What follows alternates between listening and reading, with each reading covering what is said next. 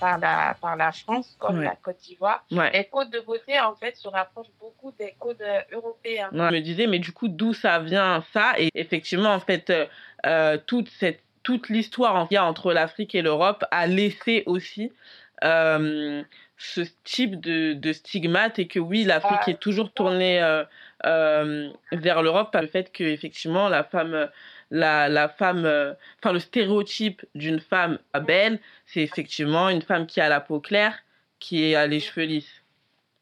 C'est tout à fait ça. En fait, quand tu t'assois et que tu te poses et que tu regardes, en fait, l'histoire, le, enfin, l'histoire, en fait, des, de, de toute euh, personne afrodescendante, Mm. bah, j'ai envie de dire qu'en fait, inconsciemment, le rapport à soi, inconsciemment, la façon dont on se voit, au jour d'aujourd'hui, limite, est, c'est un héritage, en fait, qui a été légué euh, de génération en génération. Oui, c'est ça. hein. Euh, C'est vrai. Et c'est quelque chose, en fait, que même si euh, on le fait pas consciemment, inconsciemment, en fait, ça influence encore. Enfin, Je suis tout à fait d'accord avec ce que je trouve qu'il y a vraiment un, un- quelque chose de commun dans nos histoires, mais elles sont aussi toutes très différentes, comme celle que toi tu as avec ta sœur. Moi, je me suis euh, beaucoup retrouvée dans son histoire à elle, tu vois. C'est fou, hein. Moi, euh, vous n'avez pas du tout la même histoire, mais moi, je me suis beaucoup retrouvée euh, dans son histoire à elle, où elle disait que voilà, au travail, euh, enfin, il y a un moment où, où tu vois, les gens te font des, des, des faux, tu vois, elle a utilisé le terme faux compliment, compliment. et ça, c'est c'est vraiment quelque chose qui m'a parlé, mais, mais à, à 10 000%, tu vois. C'est vraiment quelque chose qui m'a parlé à 10 000%. Et moi, le, le... en fait, c'est ça. Pour moi, je pense que ça, ça fait partie d'un déclic, en fait. Un- D'un déclic. Et euh, d'un dans mon histoire, ça, m'a ça a fait partie d'un déclic et d'un moment où je me suis dit que j'avais aussi besoin de m'affirmer. Je, tu vois, tu peux pas. C'est vrai que tu es dans un milieu où les gens ne te ressemblent pas forcément, mais du coup, je me suis dit, le but, c'est pas de, de te fondre dans, ce, dans cette, euh, entre guillemets, masse, c'est aussi euh, de d'exprimer qui tu es, toi. Pour moi, c'était une forme de prise de maturité, en fait, de, de commencer à dire stop, à dire non, à dire euh, non, à, à ne plus accepter effectivement les faux compliments. Tout à fait. Simplement dire à la personne qu'à partir d'aujourd'hui, ça sera plus comme ça, ça sera comme ça, tu vois. Ouais, Donc, euh, moi, je dis que tout ça, c'est une façon aussi de, de, de, de, de militer un peu pour soi. ouais, de militer pour soi, de militer pour soi, ouais. Tout à fait. Tout à fait. Parce que ça, et ça, c'est quelque chose euh, euh, pour moi qui est très important, c'est que, euh, et c'est pour ça que je vais le dire dans, dans, les, dans, ce, dans, cette, euh, dans cette interview, c'est que on milite pour soi. Moi, je ne considère pas qu'on est des qu'on doit être des militantes. Enfin, dans un premier temps, non. Dans un premier temps, je suis juste en train de me réapproprier mon image à moi et, et ça s'arrête là. Voilà. Et c'est ce que les gens ont du mal à comprendre, en fait, parce que les gens ne sont pas habitués à, être contredits. Exactement. Surtout que, en fait, le savoir faire la différence entre quelqu'un qui ne sait pas euh, et Mm. entre quelqu'un, en fait, qui vient juste, en fait, pour, euh, bah, pour essayer de, de, de, de brosser un peu sur ton estime de soi, tu vois. Ouais. À partir de ce moment-là, va un moment prendre tes responsabilités, toi, en tant que personne qui a besoin de, je sais pas, qui a besoin de s'affirmer et surtout qui doit s'affirmer, Mm. euh, et de dire, en fait, stop et d'être ferme, en fait, sur son stop, tu vois. Tout à fait. En créant euh, Style and Brush, euh, j'ai souvent hésité à englober le cheveu crépus, euh, bouclé et frisé dans le type de cheveux afro. Euh, Est-ce que du coup le cheveu afro peut être vraiment euh, considéré comme étant crépus, bouclé et frisé? Ça, On m'a déjà dit euh, que du coup le Style and Brush, euh, en premier lieu quand tu le dis comme ça, afro, euh, crépus, bouclé, etc., que c'était soit trop large, soit trop clivant. À ce avec quoi je suis absolument pas d'accord. je suis absolument pas d'accord. Pourquoi t'es pas d'accord? Bah, je suis pas d'accord que ce soit clivant euh, parce que moi je sais, je sais que je sais qu'il y a une multitude de textures. En fait, cette remarque je la trouve pas pertinente parce que si je dois vraiment développer euh, sur les clivages qui sont créés par euh, les marques de cosmétiques, euh, on va, enfin le, le discours il va être très long. Quand il n'y avait pas par exemple de marque pour les cheveux afro, qu'est-ce que j'aurais pu dire des, ma- des marques de cosmétiques qui étaient dédiées aux cheveux caucasiens? C'est pas c'est pas clivant ça? Je comprends, je comprends. Personnellement, je ne considère pas ce que les gens là-bas disent. Ben, moi, j'ai déjà eu cette remarque-là, mais j'ai déjà eu cette remarque-là d'une personne justement qui était qui avait des cheveux crépus. Et que cette personne-là, en fait, elle me disait que euh, de faire attention à utiliser. Au départ, en fait, j'avais pas mis sur mon Instagram conseil cheveux crépus. J'avais mis conseil pour cheveux bouclés, frisés, des Enfin, tu vois. Mmh, mmh, mmh. Parce que je voulais forcément que tout le monde, pour, enfin, pour éviter, en fait, le, terme s'écrivant, c'est ça? Ouais. Mais après, je me suis assise et je me suis posé la question. Je me suis dit, en fait, euh, euh, le terme afro, en fait, c'est quoi? C'est quoi le sens de ce terme? D'où ça vient? C'est quoi l'historique, en fait, de ce mm. terme? Et en fait, je suis partie chercher tout simplement déjà le terme afro. Euh, le terme, en fait, le plus, l'explication la plus répandue, c'est que l'afro désigne une coiffure emblématique du mouvement Black Power qui a été lancé en 1966 et dont les membres luttaient principalement contre la ségrégation raciale et pour les, euh, pour les droits des Noirs. D'accord Le deuxième sens que j'ai trouvé, mm-hmm.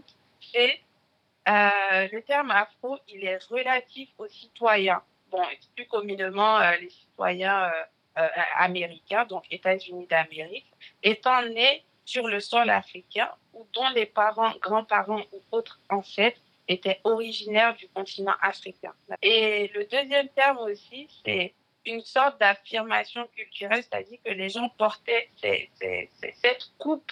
Donc en soi, c'est une coupe, le terme afro, mhm. euh, une coiffure afro. C'est l'affirmation culturelle des descendants africains et le mouvement Black is Beautiful, donc euh, consacre en fait la culture noire comme indépendante. D'accord? Donc c'était une sorte d'appropriation de sa culture. Ok. Et je suis partie chercher aussi, ça veut dire quoi cheveux crépus dans le dictionnaire. Et j'ai vu en fait que le cheveu crépus était assimilé à la coupe afro. Ok. il est en forme de, il est en forme de Z, mm recourbé sur lui-même. Ok. Et donc je me suis assise et je me suis dit en fait, souvent on utilise des termes, on ne sait pas forcément. C'est vrai que les gens réagissent comme ils ont envie de, réagir.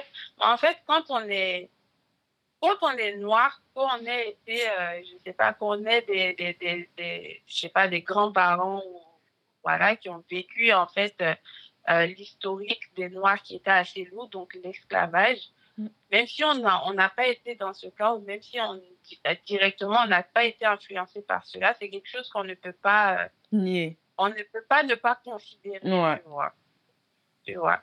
Et donc moi personnellement, j'en suis venue à la conclusion que, en tout cas, ce qui aide les gens à mieux comprendre, parce que je pense que ce qu'on défend en fait, c'est le fait d'accepter ses cheveux dans leur état naturel. Mm. Et donc, je me suis dit, en fait, que pour aider, en fait, les gens à mieux comprendre, euh, euh, euh, à mieux comprendre, en fait, en tout cas, mon sujet, c'est d'utiliser le terme texturé. Parce que, en fait, cela, en soi, avec le métissage, avec tout le brassage culturel, avec tout ce qu'il y a, on ne peut plus parler en fait uniquement de cheveux crépus, bouclés, nanani. En opposition aux cheveux lisses. Je ne sais pas si tu me comprends. Je comprends très bien et du coup, je vais aller changer la bio de Talent Brush. non, mais je suis d'accord parce qu'en fait, moi, je suis un peu perdue euh, et je vais dire euh, cheveux texturés. Mais alors que sur la page, par exemple, ou sur le site, tu vois cheveux frisés, bouclés, euh, crépus. mais des fois, j'écris effectivement cheveux texturés, tu vois. Donc, au bout d'un moment, il faut, oui, il, faut, il faudrait, il faudrait trouver un terme.